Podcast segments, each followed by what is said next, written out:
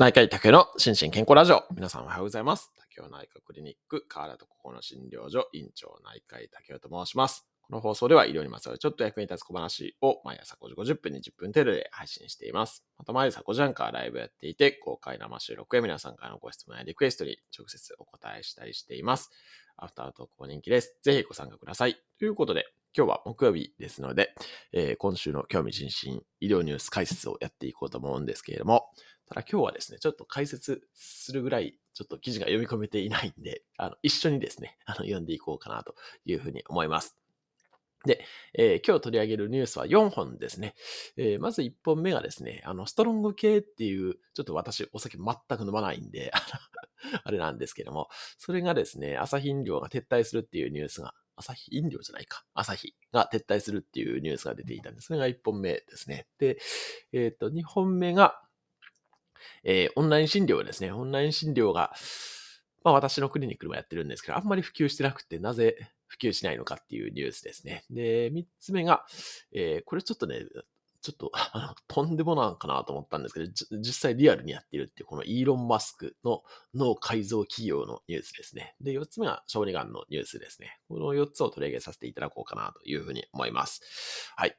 で、まず1本目ですね。まず1つ目が、えっ、ー、と、東洋経済オンラインの、えー、1月の29日のニュースですかね。これ、リスナーの方からご紹介いただいたニュースだったような気もしますけれども、ちょっと、どれがリスナーの方からご紹介いただいたか覚えてません。すいません。えっ、ー、と、タイトルが、朝日が撤退、ストロング系はなぜ広がったのか、えー、健全で持続可能な飲酒文化は負け惜しみの感もっていうような、そんな記事になってます。で、えっと、そう、これね、ニュース見られた方もいるかもしれないですけど、1月の26日にですね、朝日、あ、朝日飲料じゃない、朝日ビールだ。失礼しました。朝日ビールが、えっと、今後発売する缶中杯の新商品のアルコール濃度を8%未満に抑えること、抑える方針であることが報じられたっていう、そんな書き出しになってます。はい。で、えー、まあさっき言ったように、私はね、お酒全く飲まないんで、このストロン系の良さがね、全く理解できないんですけれども、でも、まあ、あの、一定の指示がありますよね。なんかストロン系、いや、患者さんでもですね、やっぱりストロン系を飲んでる方ってね、なんか最近確かに多いなっていう気はしてたんですけれども、えっ、と、はい。まあでも、まあこの記事の中にも書いてありますけれども、あの、まあ、この薬物依存とかでね、非常にご高名なあの松本先生、松本敏彦先生も、ストロング系あ、ストロングゼロですね、は危険ドラッグとして規制した方が良いのではないかっていうような投稿をされていて、これね、結構、まあ我々の界隈では有名になりましたよね。はい。なので、まあこれはね、まあちょっと他の、うんと、企業さんがね、追随するのかどうかっていうのは、ちょっと興味があるところですけども、まあ、やっぱりトレンドみたいなのがあるかなというふうに思いますからね。まあ、この流れとしてはね、あの、まあ、医者としては非常にいいんじゃないかなというふうに思います。でも、まあ、これ結構ね、長く、その2017年に NHK が危険性を報じるっていうので、えっ、ー、と、ニュースウォッチ9で取り上げられたらしいんですけども、まあ、そこから考えたら、えっ、ー、と、何年 ?7 年かなっていう感じなんで、まあ、結構続いたらっていうのは逆に思いますけどね。はい。なんですけれども、はい。まあ、やっぱりお酒、は、まあ、ほどほどにっていうか、まあ、お酒による、アルコールによるね、あの、健康への影響ってね、もう非常にいっぱい見てきてるんで、はい。まあ、適度に、適度な飲酒がいいかなというふうに個人的にも思いますね。はい。はい。というのが一本目でした。えー、続きましてが、2本目ですね。2本目ですね。これ Yahoo に出てたんですけど、Yahoo のね、リンクが切れてしまっていて、ちょっと元のやつを引っ張ってきたんですけれども、ちょっと、なので、ちょっと古いですけどね、1月の6日のダイブ、アットダイブの記事ですね。えー、なぜオンライン診療やお薬手帳アプリは普及しないのか、医療サービスにおける DX の現状と課題っていうような、そんな記事のタイトルになってます。はい。で、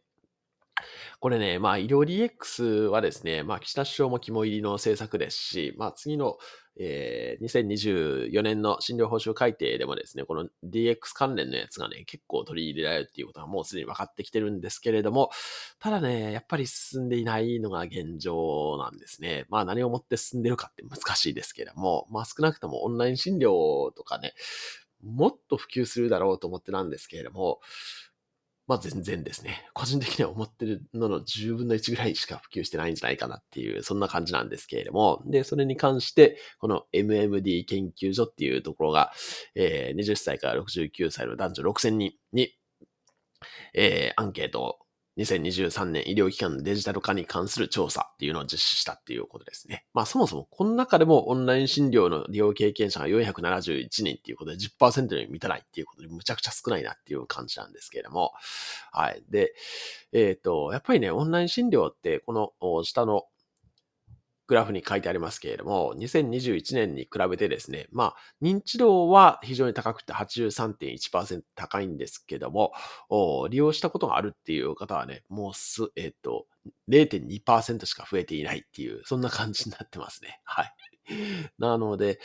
うん、やっぱりね、あの、まあ、間違いの短縮とかですね、都合のつく時間に診察が受けられるかとかですね、ま、いろいろオンライン診療をね、受ける理由はあるみたいなんですけれども、なんかね、もっとオンラインで行ける、結構ね、オンライン行けるんですよ。あの、ちょっとね、私のホームページもね、会話変えようと思って変えれてないんですけれども、オンライン診療でね、例えば薬どうするんですかとかですね、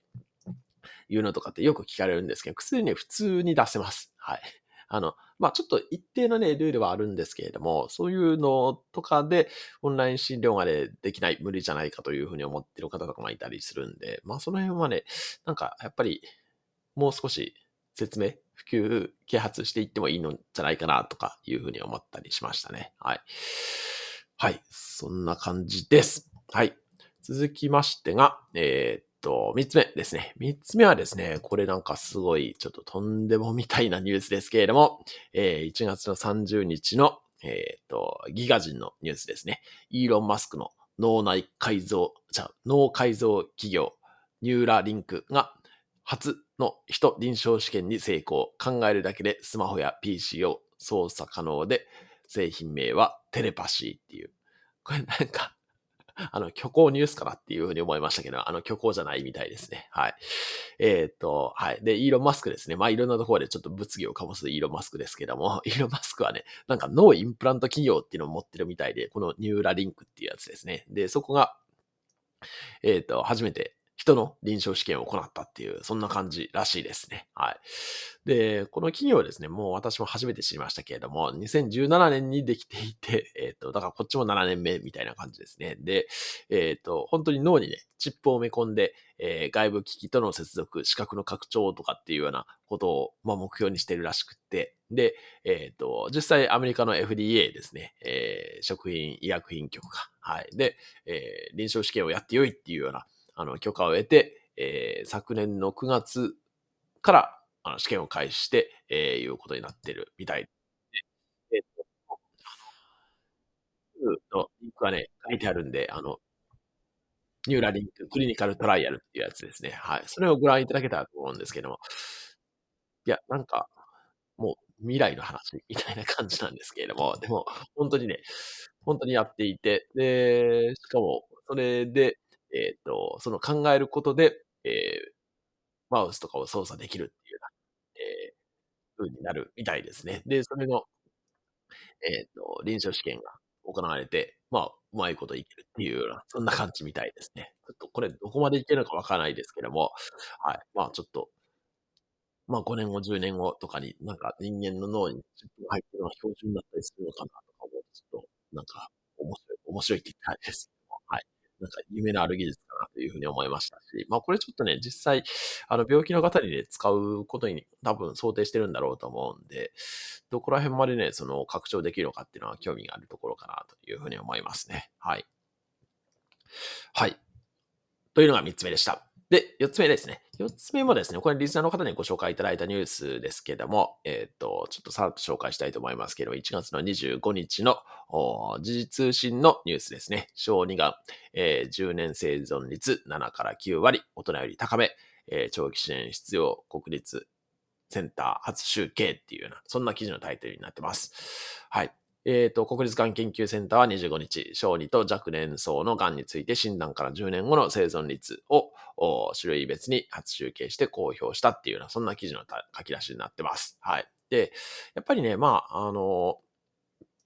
えっ、と、生存率も高いですし、えーまあ、長期的な支援が必要で、まあ、このタイトルに書いてある通りなんですけど、これはね、本当にそうだと思いますね。思いますし、まあ、これ大人でもですね、今、えっ、と、癌のえっ、と、対策の中で、癌との共生っていうのがあって、まあ、やっぱりね、生存率ってどんどん高くなるんですよね。医学の進歩とともに。なので、えーまあ、いわゆる癌サバイバーっていうですね、まあ、癌を克服された方とかの長期的な支援とかっていうのは、やっぱり、ね、課題になってるので、まあ、特にね、若い方に関しては、なお一層、ね、より一層そういう支援がね、あの、必要だなというふうには本当に思いますね。はい。はい。ということで、4本のニュースをご紹介させていただきました。はい。もし取り上げてほしいニュースとかありましたら、お気軽にご連絡いただけたらなというふうに思います。はい。ということで、明日はコメント返しの日でですので、よろしければコメントをぜひどんどん入れておいていただけたら、感想とかですね、えー入れておいていただけたら大変嬉しいです。では、今日も幸せな一日でありますように、お相手は内科医の竹でした。興味津々。